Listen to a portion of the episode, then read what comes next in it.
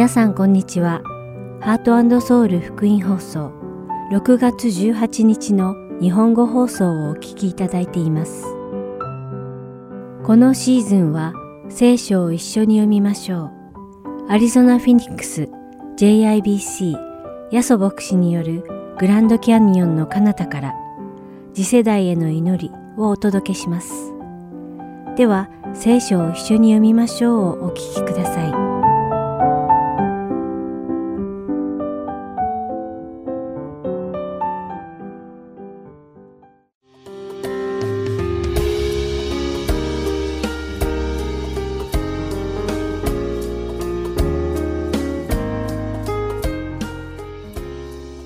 さんこんにちは。聖書を一緒に読みましょうのお時間です。お相手はダイヤモンド優子がお送りします。修学時に良い先生のクラスを取ると、その科目が楽しくなって勉強も一生懸命するようになります。しかし反対に良くない先生のクラスを取ってしまうと、その科目が嫌になって勉強もやりたくなくなります。なので、育ち盛りの子供たちにとって、どんな先生に出会うかはとても重要なことです。ですから、子育ての真っ最中の親御さん方は、お子さんたちが良い先生に会えるように祈ることが重要です。同じように子供たちも良い先生に出会えるように祈るべきです。世の中で教育で先生が重要な役割をしているとするなら、信仰生活における先生、つまり牧師やバイブルスタディなどを教える先生もとても重要だと言えるのではないでしょうか。残念なことに、この世には常に偽教師と偽預言者が存在します。彼らは神様の子供たちを神様から遠ざけようと一生懸命なのです。使徒ペテロが生きていた当時にも偽預言者と偽教師たちが教会内に入ってきて人たちを惑わしました。彼らは自分たちを血潮であがなってくださったイエス様を否認し、宝刀で公職し、朽ちる者たちのように暮らしていました。彼らがそのように肉体に属した暮らしをしている姿を見て、大勢の信徒たちの信仰が揺さぶられました。偽預言者や偽教師たちの暮らしぶりを見ては、へえ、あんなに自分の好き勝手をして暮らしてもいいんだ。どうせ許されるのだからわざわざ我慢しなくてもいいんじゃない？経験に神様の御言葉に従って暮らさなくても大丈夫なんだ。と考え、自分たちも偽教師や偽預言者が率先するようなとても清いとは言えない暮らしをやりたがったのです。そのように信仰が揺れ動く信徒たちに向かってペテロは、ノアの時代に洪水でこの世が裁かれたことと、アブラハムの時代にソドムとゴモラが裁かれたことを覚えなさいと叫びました。神様は肉体に従って生きていく人々を裁かれ、敬虔な者たちをお守りになることを覚えなさいと述べました。ペテロの手紙第2、2章9節に次のように記されています。これらのことでわかるように、主は敬虔な者たちを誘惑から救い出し、不義な者どもを裁きの日まで懲罰のもとに置くことを心得ておられるのです。私たちもしばしばこの世に属して暮らしている偽クリスチャンたちを羨ましく思うような時があるのではないでしょうか。あの人たちは教会に通いながらもあのように自分が好きなように楽しみながら暮らしているのに、なぜ私はこのような経験な暮らしをせねばならないのか。どうせ皆救われるのなら、私もあの人たちのように楽しいことだけをして暮らしたい。などと考えたりするのではないでしょうか。しかしそれこそが皆さんの信仰を悪魔が惑わしているのです。絶対にそのような悪魔の試みによって惑わされてはいけません。神様は不義な者たちに刑罰を下すからです。皆さんが神様の見前に敬虔なクリスチャンとして暮らすことができているか、今一度ご自身を点検してみてください。そして皆さんが真の御言葉の中で成長していけるように導く先生に出会えるように願います。それではお祈りします。愛する天の父なる神様、皆を賛美いたします。私たちがしっかりと真理を分別できるように助けてください。そして良い先生に出会って私たちの信仰が順調に育っていくことができますようにどうか導いてください。イエス様の皆によってお祈りします。アーメン。それでは今日の聖書箇所、ペテロの手紙第2、2章1節から11節をお読みして、今日の聖書を一緒に読みましょう終わりたいと思います。しかし、イスラエルの中には、偽預言者も出ました。同じように、あなた方の中にも偽教師が現れるようになります。彼らは滅びをもたらす異端を密かに持ち込み、自分たちを買い取ってくださった主を否定するようなことさえして、自分たちの身に速やかな滅びを招いています。そして多くの者が彼らの公職に倣い、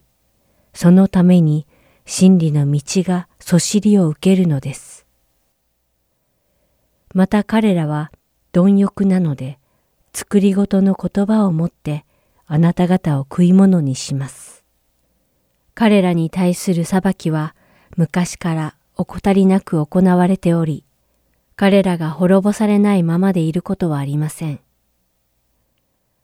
神は罪を犯した見つかいたちを容赦せず地獄に引き渡し、裁きの時まで暗闇の穴の中に閉じ込めてしまわれました。また、昔の世界を許さず、義を述べ伝えたノアたち八人の者を保護し、不経験な世界に洪水を起こされました。また、ソドムとゴモラの町を破滅に定めて灰にし、以後の不経験な者への見せしめとされました。また、無節操な者たちの公職な振る舞いによって悩まされていた義人ロトを救い出されました。というのは、この義人は彼らの間に住んでいましたが、不法な行いを見聞きして、日々その正しい心を痛めていたからです。これらのことでわかるように、主は敬虔な者たちを誘惑から救い出し、不義な者どもを裁きの日まで懲罰のもとに置くことを心得ておられるのです。汚れた情欲を燃やし、肉に従って歩み、権威を侮る者たちに対しては特にそうなのです。彼らは大胆不敵な尊大な者たちで、栄誉ある人たちをそしって恐れるところがありません。それに比べると、見つかいたちは勢いにも力にも勝っているにもかかわらず、主の見舞いに彼らをそしって訴えることはしません。今日も聖書を一緒に読みましょうにお付き合いいただきありがとうございました。お相手はダイヤモンド優子でした。それではまた来週お会いしましょう。さようなら。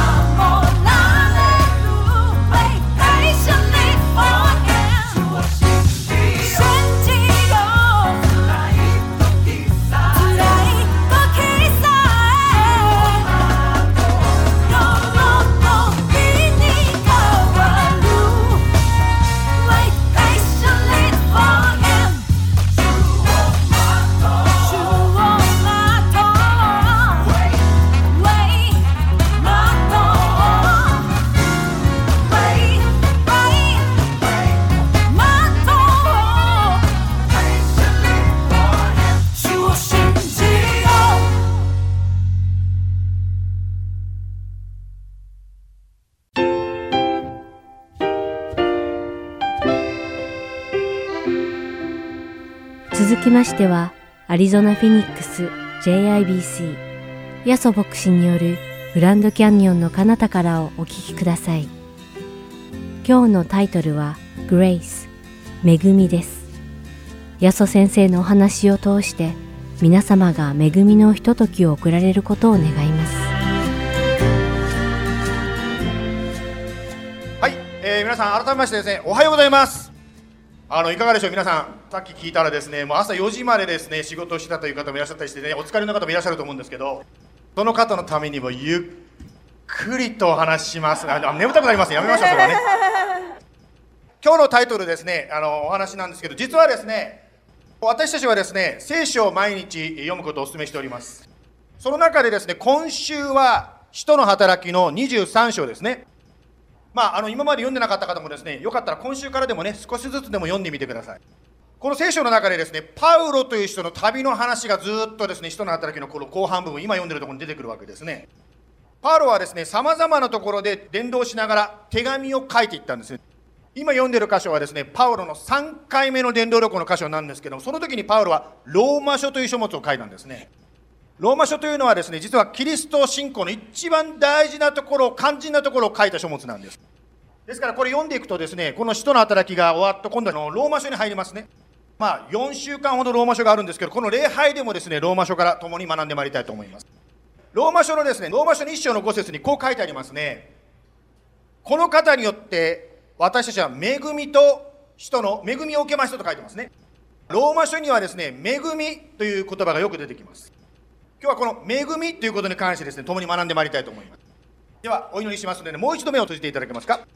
イエス様、今日は恵みということ、本当に聖書の教えの一つの一番肝心な部分の一つでもありますが、共に恵みということについて学んでまいります。一体、恵みとは何なんでしょうか？私たちと何の関係があるんでしょうか？どうぞ教えてください。特に今日は、病のとこでこのメッセージを聞いていらっしゃる方もいらっしゃいます。またお疲れの方もいらっしゃるでしょう。どうぞお一人お一人の心に、その絵の中でも、あなたが新しい力、触れてくださいますように祈ります。イエス様の名前によって感謝して祈ります。アーメン。恵みというと、なんか、なんで皆さんが笑い声を出したのか私はちょっと分かってないんですけど、実はですね、あの、恵みというのは、恵みまたはグレイスというのは、子供の名前にね、結構つける親御さんがいらっしゃるようでございます。ね、いろんな方ね、恵みちゃんとかグレイスちゃんとかね、いらっしゃいますよね。まあ、それだけですね、恵みという言葉、また grace という言葉は人気があるというか、やっぱり何かこう深い意味があるわけですね。実はこの教会、JBC はこんな教会ですよということのそのステートメント、シンプルステートメントというのがあるんですけど、ですからね、その真ん中にですね、真ん中じゃないんだけど、真ん中辺にですね、M という言葉が入ってますが、その M が恵みなんですよね。ですから、この恵みというのは大事なことなんですが、どんなことなのかということを今日3つのポイントで学んでまいりたいと思います。まず1番目のポイントなんですけども、1番目のポイントは何かと言いますと、恵みとは何かを知りましょうということであります。ローマ書のですね、4章4節にこういう言葉が書いてありますね。働く者にとっては、報酬は恵みによるものではなく、当然支払われるべきものとみなされます。まあ、ローマ書はですね、恵みということに関してよく教えられているんですけども、この4章4節にも恵みの説明が書いてあります。つまり、恵みということと報酬と対比させているんですね。報酬というのは何ですか？働いてもらうのが報酬ですよね。あなたの自分の力とかですね、自分の時間とか持っているものを捧げた交換でもらうのが報酬ですよね。それと対比して恵みはそうじゃないですよとこう言ってますね。働いていないのにもらえるとこういうようなこと言う。働いてないどころか他の人が働いたものをもらっちゃう。例えばですね、アルバイトをですね、しようとしたとしましょうね。えー、アルバイトをしようと思ってですね、仕事場に行ったらですね、ボスが言うんですね。今日はですね、あなたの分の仕事は彼がやってくれたから働かなくていいよってこう言う。ですから、あの、給料だけもらって帰っていいよってこう言われる。まあ、こういう例え話をですね、恵みのためを説明しようと思って考えたんですけど、ある人にとってはですね、それは先生好きじゃないという言い方もいらっしゃるかもしれません。私はせっかく楽しみにですね、ケーキ作りに仕事場に行ったのに、私の仕事いらないなんて言われて、やだ先生、やっぱり恵みなんかいらないから仕事したいという方もいらっしゃるかもしれません。はい、すいません。じゃあ、その説明で、ね、恵みが説明できないのなら違う説明でいきましょうね。スピード違反で警官に捕まったという例えいかがでしょう？これ分かりますよね？警官がですね、スピード違反をしてあなたのところに来てこう言うわけです。罰金300ドル。あの人が払ってくれたからあなたは払わなくていいよ。これだったら、あ、恵みって思う方がいらっしゃるかも。今日なんかめぐみさんとかグレースちゃんがなんか人気がありそうな感じですね名前がちょっと出てますけどね まあとにかくですよつまりこれ何が言いたいかというと恵みというのはですね罪のない神キリストが十字架で死なれて私たちのためにくださったものなんですねつまり神の正しさを私たち人間がもらうこれが恵みでありますローマ書3章24節に、また恵み、恵みしょっちゅう出てくるんですよ、3章ね。まあ、3章24節読みますね。神の恵みにより、キリストイエスによる贖いを通して、値なしに義と認められるからです。つまり、イエス様の救いというのは私たちが自分の努力で得たものではないということでありますね。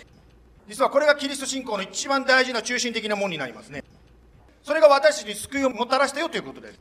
グッチョイスですね、ヒロさんね。今の前の通訳聞きながら、ヒロさんが歌ってた曲と同じ、ね、歌詞が出てましたけどね、本当にグッチョイスだと思うんですけども。この恵みは、イエス様を信じた時のことだけではなくて、毎日の土台になります。あのー、昨日もですね、教会にね、メンバーになる方のためのクラスをやったんですけど、クリスチャンになると、毎日この聖書箇所が関わってきますよっていう聖書箇所をですね、その時に学んだんですね。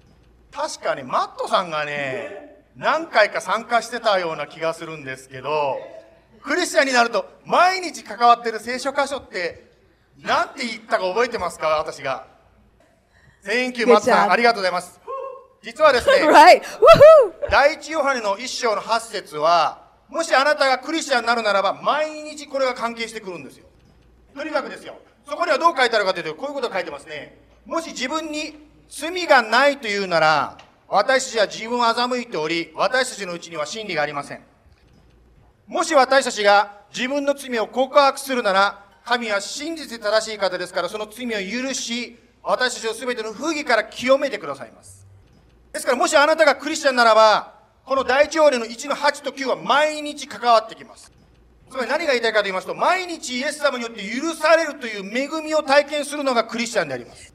というわけですね、やっぱ私たちが人生が大変になってくるとですね、全部なんか自分の背中にかかってしまっているようにですね、背負ってしまっているように思うことがあると思うんですね。そんな時に私たちもう一度ですね、イエス様の恵み、私がやってんじゃないんだ、イエス様が導いてくださってるんだということを思い出す必要がありますね。恵みとは、受けるはずのないものを神様がくださった。それが恵みであります。恵みとは何かを知る。これが一番目のポイントでした。二番目のポイントに行きたいと思うんですけども、罪が分かると恵みが分かります。また映画を使いますね。誰か笑うかもしれませんけど、あの、映画の例を使いますけど、キャスターウェイという映画、見たことある人います？まあ、簡単に言いますと、ね、無人島に飛行機が不時着して生き残った人の話。一生懸命ですね、もう、サバイバルなんかやったことがない彼が一生懸命火をつけて火がついて喜んでるシーンが出てます。しかしですね、まあ、そうやってなんとかですね、一人でですね、生き残って、まあね、いろいろ料理したりとか生きてたんですけど、最終的に船が通りかかって助け出されたわけです。そして、まあ、都会にアメリカ本土に帰ってきたわけです。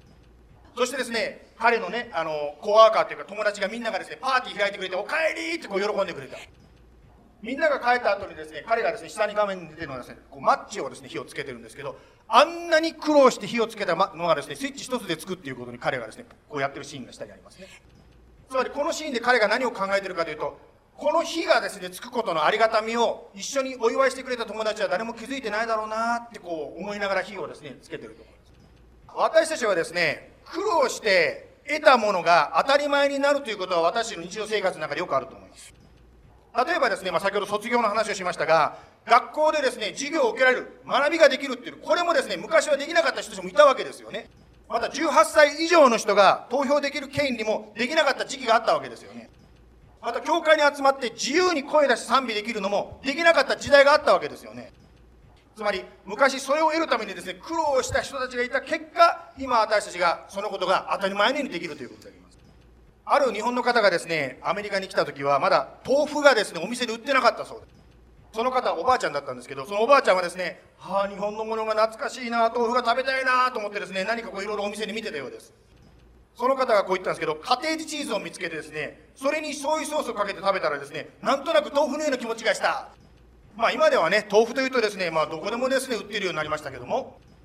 信じるだけ天国に行けるというのも簡単すぎてもう当たり前みたいになってしまってますよね。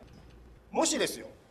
自分が死んで天国に行けなかったらどうなっちゃうんだろうってこう思うとですね、この天国に行けることの凄さということを考えます。先日ですね、あの、私の母と電話でこう話してたんですけども、母がですね、こんなこと言ってました。あなた、つまり私が高校生の時に病気をしました。その時に私の母は私が死ぬと思ったようです。その時に、だからこの子を癒してください。この子をあなたに捧げますともうあなたの人生イエス様に捧げちゃったのってこう母が言ったんですね。それ聞いた時に私思ったんですね。あ、私の人生は高校生で終わっていた可能性があったんだということに改めてその現実を感じたんです。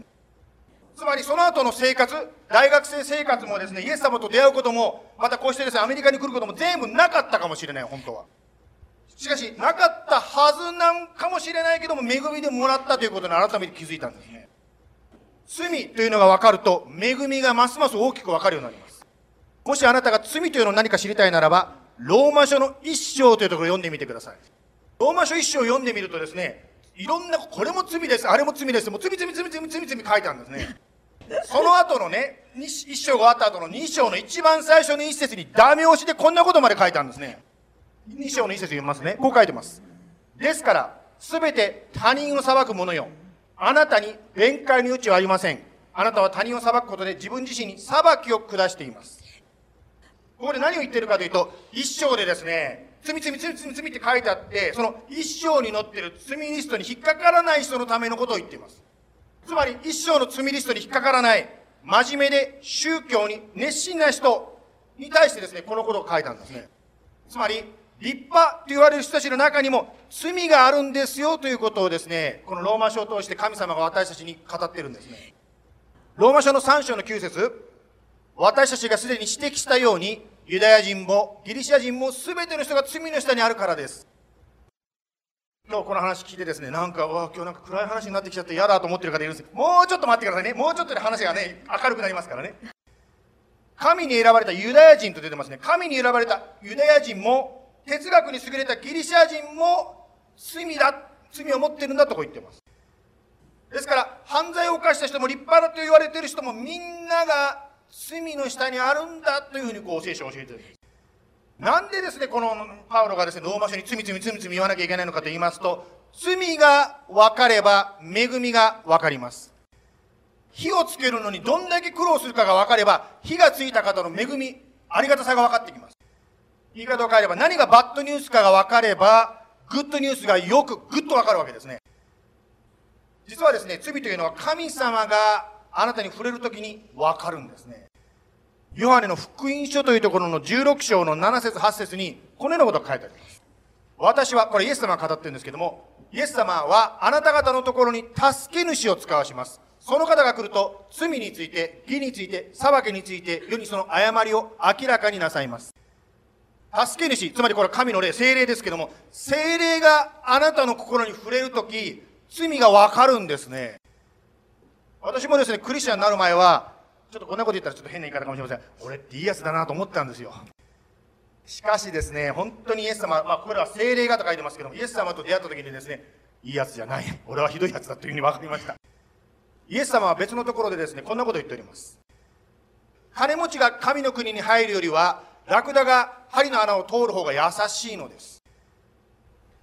イエスは言われた。人にはできないことが神にはできるのです。つまりですね、本当に全てが満たされてて、I'm good person と満足しているのが普通の私人間だと思います。というのはアメリカでですね、街角に行ってですね、あなた天国に行けますかってこうマイク聞いたほとんどの人はですね、I'm good person だからヘブンに行けるってこう言うと思うんですね。私もそういう一人だったですから。しかしですよ、神様があなたや私の心に触れるときに、自分の罪が分かってくるんですね。今の歌詞でイエス様は、人にはできないことが神にできるとこう言いましたね。どういうことかと言いますと、自分はいい人間だと思っている人がいい人間じゃないかもしれないと気づくことが神の奇跡なんですね。今ですね、コロナのですね、COVID の方のリストリクションがだんだん下がってきたのでですね、実家に帰ったり日本に帰る方がたくさんいらっしゃるようですね。その中でですね、ある方はこう思うかもしれません。よし、この機会に私の家族にイエス様紹介してやるぞ、クリスチャンにしてやるぞと思って帰る方もいらっしゃるかもしれません。私もその一人だったの経験があるんですけども、なんかですね、家族にいいとこ見せてやろう。クリスチャンだからと思って帰って失敗しちゃうんですよね。しまいにですね、こっちもですね、だんだんうまくいかなくなってきてですね、もう担当直に言ったりなんかして、お父さん、地獄に行くんですよってなんかとんでもないこと言い始めてしまう。そしたらお父さんが思うんですよね。こいつアメリカに行ってくるって帰ってきちゃったんでね。言いたいことは、神の霊が働くと自分の罪がわかる。そしてイエス様の救いを求めるようになるんですね。ですから、もしですね、あなたが誰かの救いを願っているならば、まずですね、神の霊がその方の心に触れるように祈ってください。なぜならば、罪が分かれば、神の恵みが分かるから。私もですね、あのクリスチャン生活を見てると思うんですけど、あれほどですね、キリスト教はここがおかしいって言ってた人がですよ、救いが必要だと分かったらですね、そんなのどうでもいいから信じちゃうんですよね。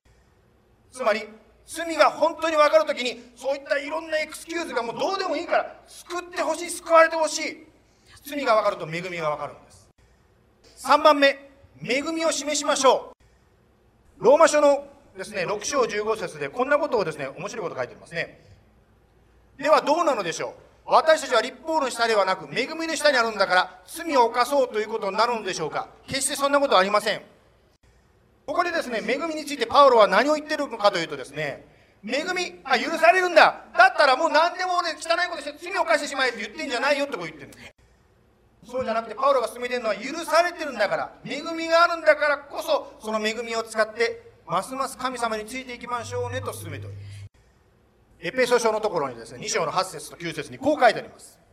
この恵みのゆえに、たくさん恵みという言葉が出てきますけども、恵みのゆえに、あなた方は信仰によって救われたのです。それはあなた方から出たことではなく、神の賜物です。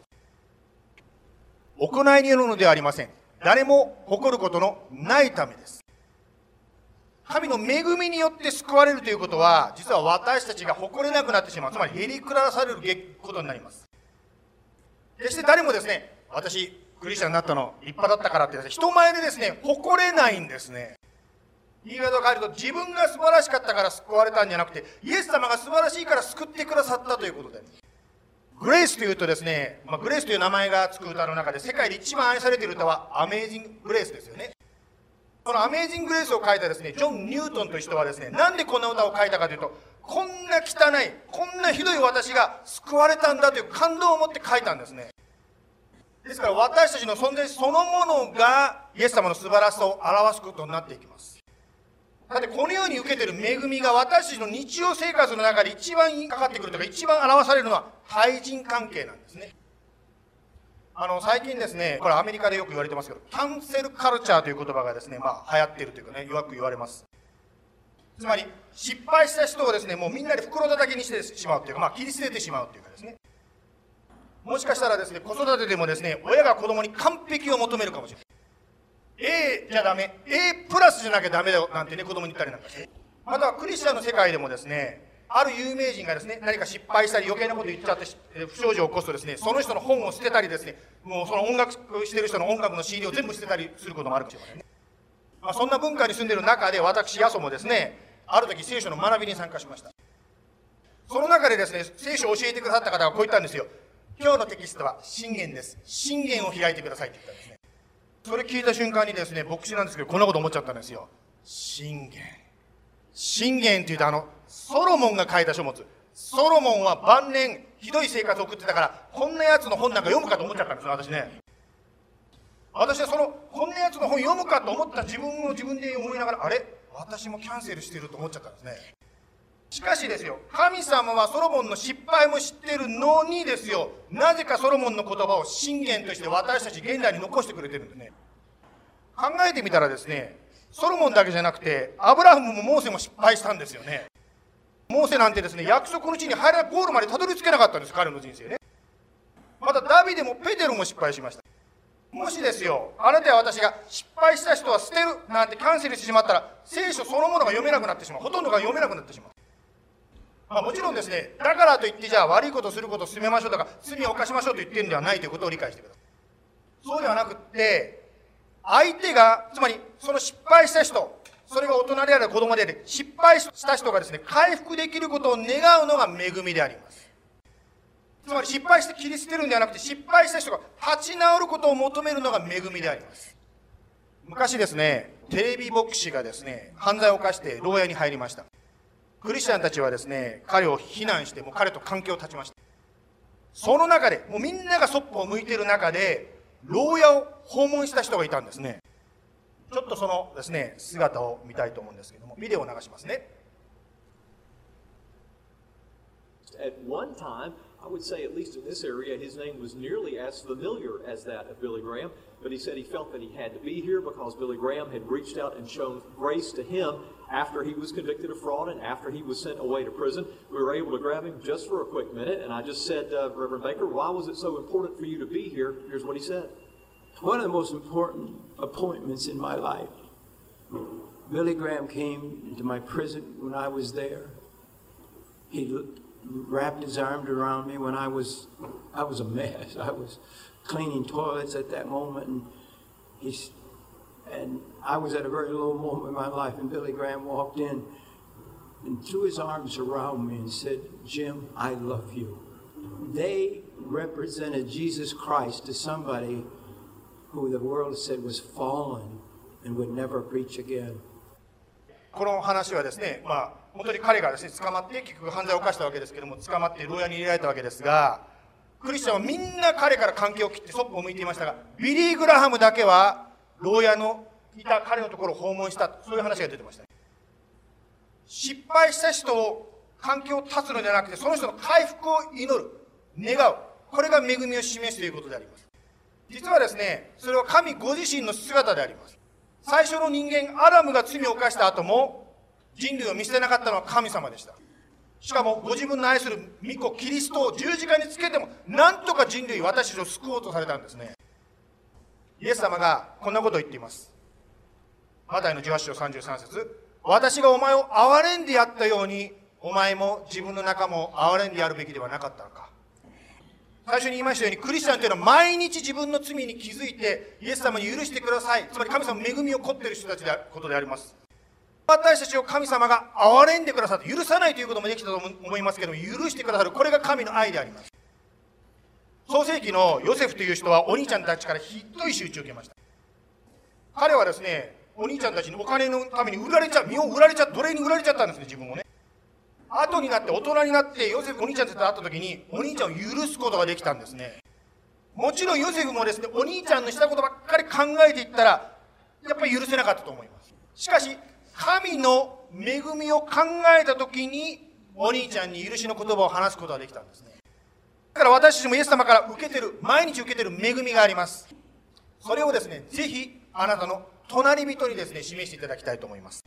恵みについて3つのことを学びました。1番目、恵みとは何かを知りましょう。2番目、罪がわかると恵みがわかります。3番目、隣人に恵みを示しましょう。ではお祈りいたしましょう。イエス様、あなたは私たちに恵みを示してくださいました。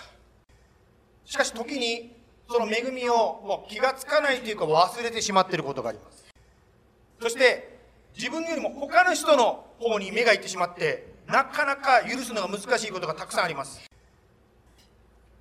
ヨセフがあのひどい仕打ちをしたお兄さんを許せたように、まず私たちもあなたを見たいと思います。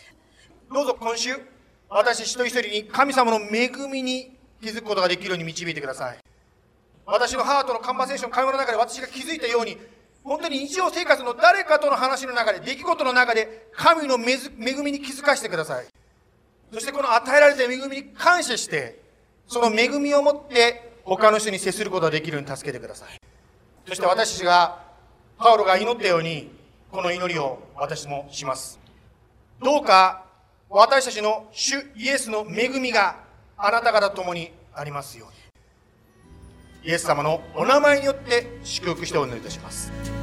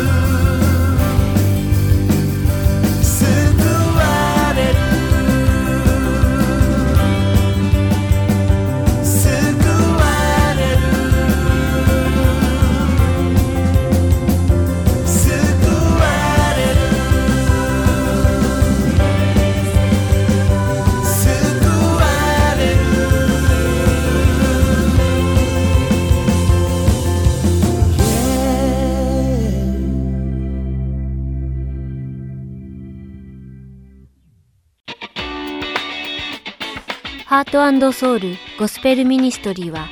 日本人の方で韓国語のできるボランティアの方を募集しています。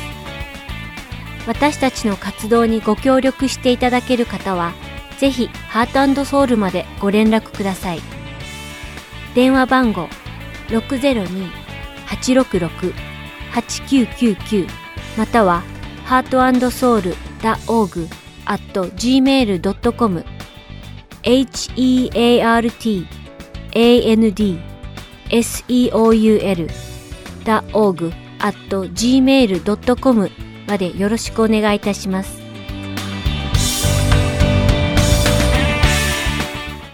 では、次世代への祈りをお聞きください。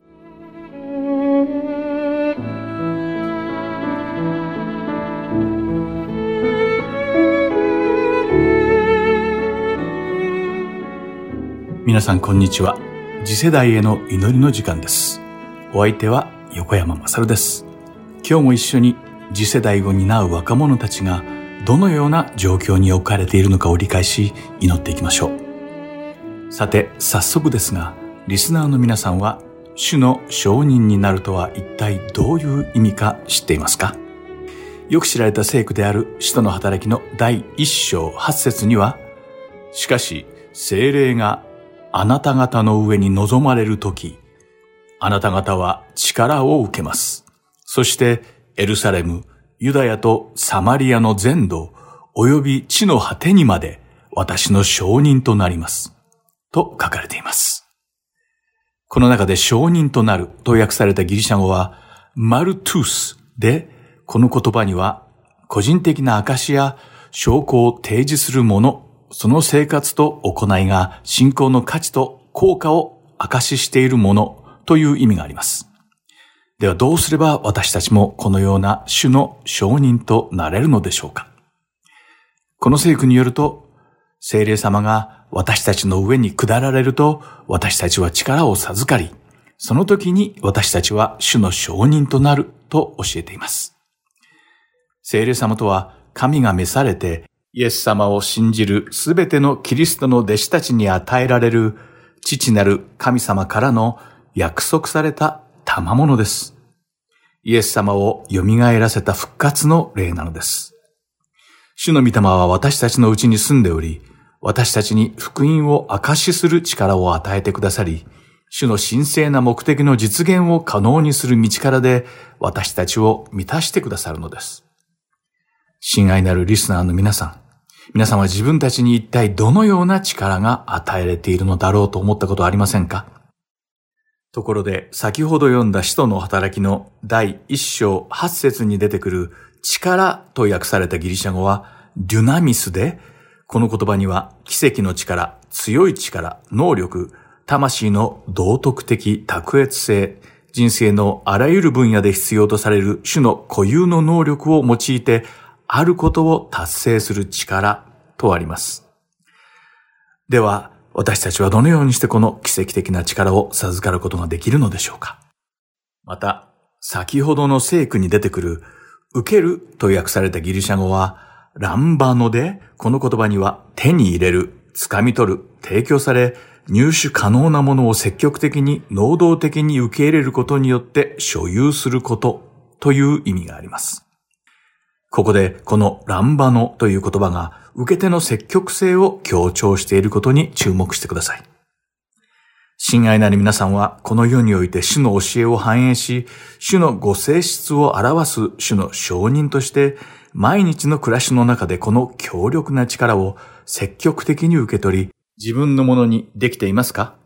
さらに聖書の中で体現すると訳されているギリシャ語は、ファネルーで、この言葉には明確にする、目に見える、知らしめて明らかにするという意味があるのです。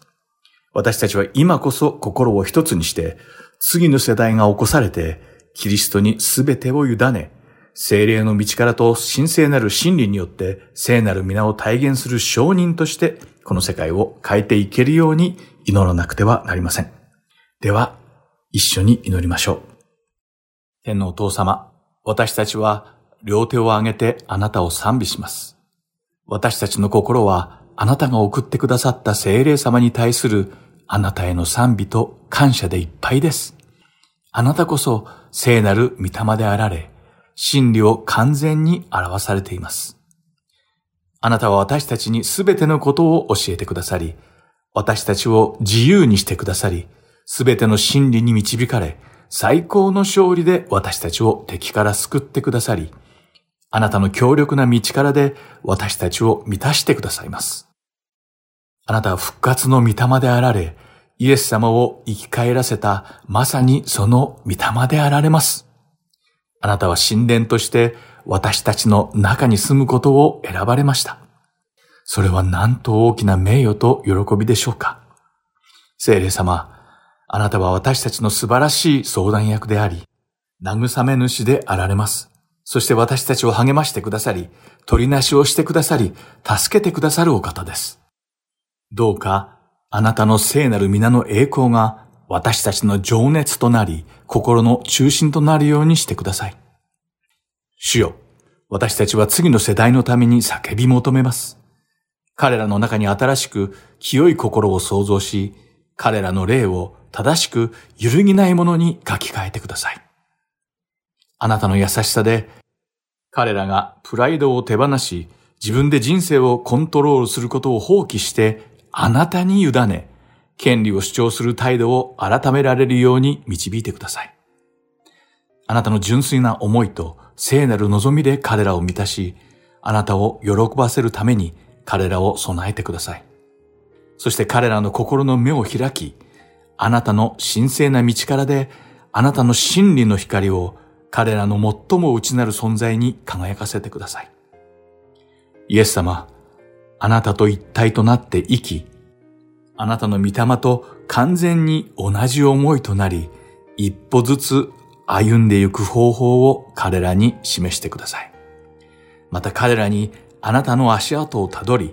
どうやって謙遜と従順と服従の中で振る舞えばよいのかを教えてあげてください。聖霊様の実が豊かに実るように彼らを祝福してください。そうすることで彼らが御霊の実として全てが神聖な愛の現れとなり、喜びが溢れ出て平安で満たされ忍耐強く親切な行いができ、美徳に満ち溢れた人生となり、信仰による勝利を得て柔和な心となり、自制心が持てるようにしてください。主よ、あなたはすべての創造性を作られたお方です。この世代を革新的な心と創造的なアイディア、新たな想像力、そしてあなたの神聖な芸術的技術で祝福し、彼らが現在のテクノロジーやソーシャルメディアのプラットフォームを最大限に活用して、この世がかつて見たことのない方法で、あなたの見業を推し進め、大胆さと知恵を持って福音が述べ伝えられるようにしてください。天のお父様、彼らのうちに天の御国の命の火を灯してください。そして新たな炎で彼らを燃やし、彼らに内在する精霊様が彼らを内側から変えてください。どうかあなたが生ける御言葉の道からと御霊と賜物を授けて彼らを蘇らせてください。また、あなたの神聖さと道からと愛を表す証人となるように次の世代を育み、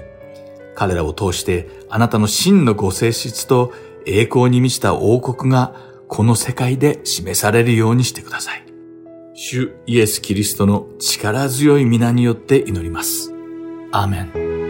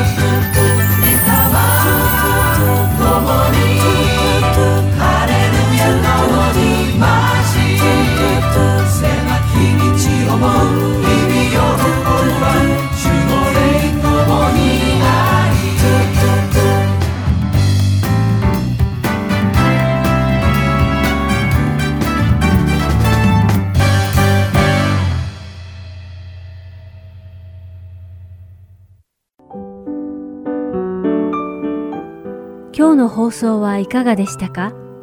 最後までお付き合いくださりありがとうございました。また来週お会いしましょう。